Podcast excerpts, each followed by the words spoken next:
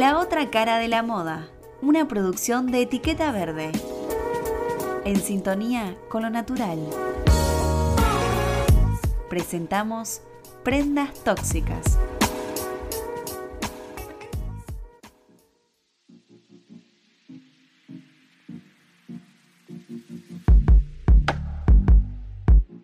En este último tiempo se tomó más conciencia sobre el gran problema ambiental que enfrenta la Tierra a causa de la contaminación provocada por el ser humano. Estamos informados sobre algunas de las causas de la contaminación ambiental, como la tala de árboles, la producción de energía en fuentes no renovables, el uso excesivo de medios de transporte, la producción de objetos no biodegradables, la utilización del agua de forma inconsciente, entre muchos otros factores más. Pero ¿sabías que lo que guardas en tu placard también es una de las razones más contaminantes? ¿Cuántas veces te tentaste por la ropa que estaba en rebaja? La industria de la moda es la segunda mayor contaminante de agua después del petróleo. Y aunque no te interese la moda, la indumentaria es algo que llevamos cada día y la forma de vestirnos siempre quiere comunicar algo. Así que nadie está exento de este tema, el fast fashion. Este fenómeno nació durante los años 80, cuando marcas internacionales decidieron democratizar la moda. Esto lo lograron imitando modelos de los diseñadores y vendiéndolos a un precio más accesible para el resto de la población, ya que imitar es legal. Al fabricar prendas de forma rápida y con bajo costo, podemos adquirirlas con mayor frecuencia. Esto genera una sensación de que la ropa es desechable, haciendo que se consuman más de 80 mil millones de prendas anualmente en el mundo. Una marca generalmente crea sus colecciones según las preferencias de los consumidores y las estaciones del año, pero la industria de la producción rápida de moda utiliza como estrategia las microtemporadas. Esto consiste en presentar nuevas colecciones cada dos semanas basándose en interpretar de forma más rápida las tendencias, al igual que el cambio de gusto de sus compradores. Esto al mismo tiempo genera una falsa sensación de escasez, ya que el cliente cree que su mejor opción es comprar el producto ahora porque después ya no va a estar disponible.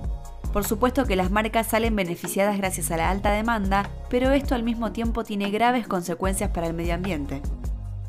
Para teñir las telas se utilizan químicos combinados con mucha agua que luego se vierte a los océanos volviéndolos cada vez más ácidos.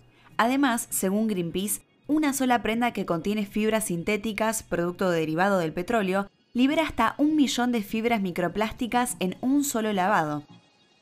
Se estima que el 20% de los desechos tóxicos de los océanos provienen de esta industria. Pero no son solo los desechos el problema, sino que la mayoría del consumo de agua está destinado al cultivo de algodón. Según Environmental Justice Foundation, para la fabricación de un jean se utilizan entre 10.000 a 17.000 litros de agua y alrededor de un kilo de algodón. Otras de las consecuencias son la producción del 8% de las emisiones de gases de efecto invernadero y además el uso de pesticidas que son sumamente perjudiciales para la salud. Las grandes marcas que forman parte de esta industria contaminante son HM, Zara, Topshop, Primark, Mango, Forever 21, entre otras. Estas empresas, a través de estudios de mercado y comportamiento de sus consumidores, lograron conquistar a los clientes, convirtiendo la moda en un fenómeno que es consumido por grandes masas. Además, al querer abaratar sus costos, los textiles que utilizan no son de gran calidad y carecen de sustentabilidad, ya que usan fibras sintéticas como el poliéster, el acrílico o el nylon. Todos estos datos demuestran el gran impacto ambiental que se genera. Por eso es importante consumir con conciencia un hecho que se ve afectado cuando comienza la temporada de ofertas y las personas se desesperan por adquirir prendas a bajo costo.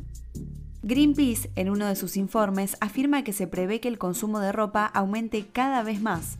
En 2017 se consumían 62 millones de toneladas y podría llegar a 102 millones para el año 2030, marcando un aumento del 63%.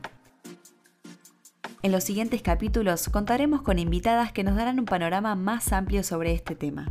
Ellas son Lorena Pujó, quien forma parte del Círculo de Políticas Ambientales, Jessica Puyo, de Fashion Revolution Argentina, y Natu Biglione, modelo y actriz publicitaria. No se lo pierdan.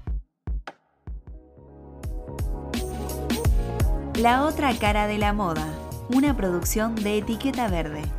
Seguinos en nuestro Instagram arroba etiquetaverde.ok